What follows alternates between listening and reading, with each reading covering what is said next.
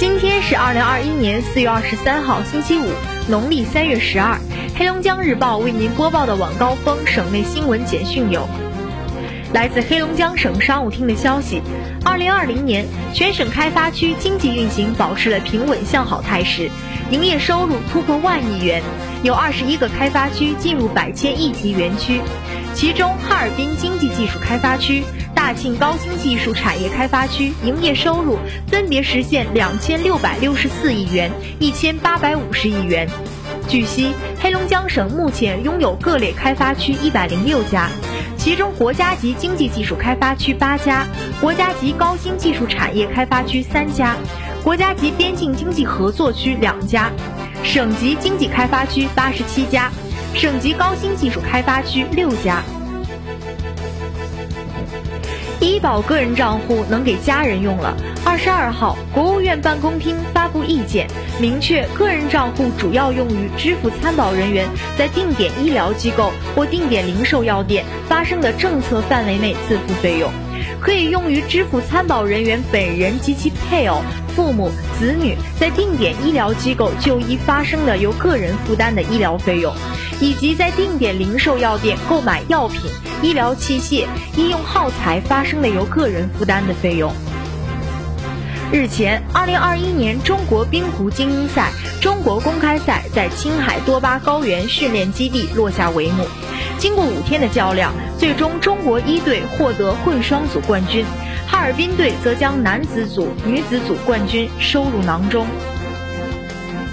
中小学教育惩戒规则试行第十二条规定了刻意孤立的禁止性行为。教育部在其官网回应政策咨询时明确，这里的刻意孤立，首先主观上是故意，而且针对特定学生，具有相对性、持续性，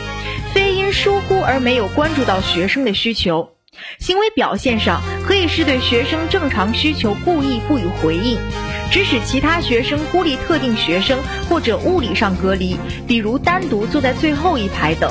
后果上导致学生得不到老师的关注和正常的同伴关系，产生心理上的压力。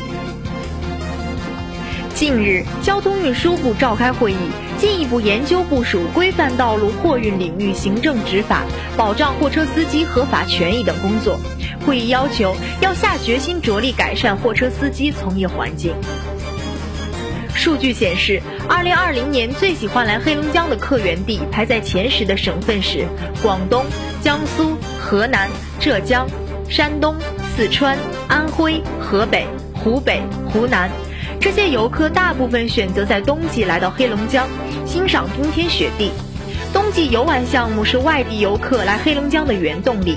二零二零年，黑龙江省游玩项目类短视频 TOP 十中。泼水成冰类视频深受用户的喜爱，排在第一位。其次分别是滑雪、冰雕、打雪仗、冰球、滑冰、堆雪人、冬捕、雪地摩托、雪雕等。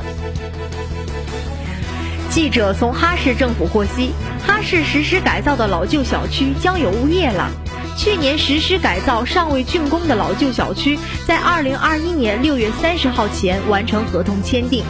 今年实施改造的老旧小区应于二零二一年八月三十一号前完成合同签订。二十二号十三时二十分，省消防救援总队牡丹江支队宁安大队接到报警，